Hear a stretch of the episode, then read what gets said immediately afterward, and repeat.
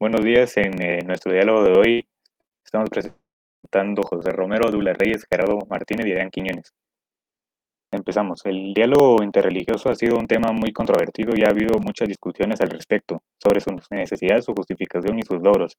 Esta cuestión ha puesto de manifiesto que las personas no son conscientes del verdadero significado del diálogo interreligioso. Estas declaraciones muestran la importancia del diálogo interreligioso para la mejora de la humanidad y de la buena voluntad de las sociedades.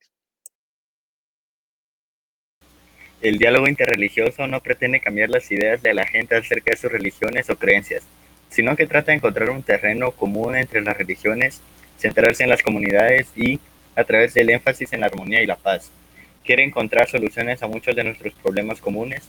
De hecho, una de las razones para el diálogo interreligioso es proporcionar un ambiente de libertad. Eh, yo hoy les voy a hablar de los beneficios del diálogo interreligioso. Los beneficios del diálogo interreligioso son evidentes, pero no es un trabajo fácil.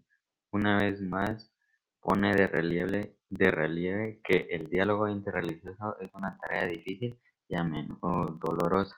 Hay algunos requisitos previos para el diálogo interreligioso tenga éxito. Se puede clasificar como 1. Estar abiertos a aprender de otros. 2. El conocimiento de la propia tradición. 3 un compañero de diálogo de disposición similar y bien formado acerca de la otra tradición.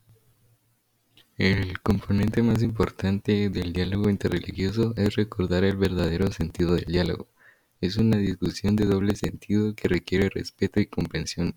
Este componente puede permanecer, parecer muy sencillo de comprender, pero es muy fácil de olvidar.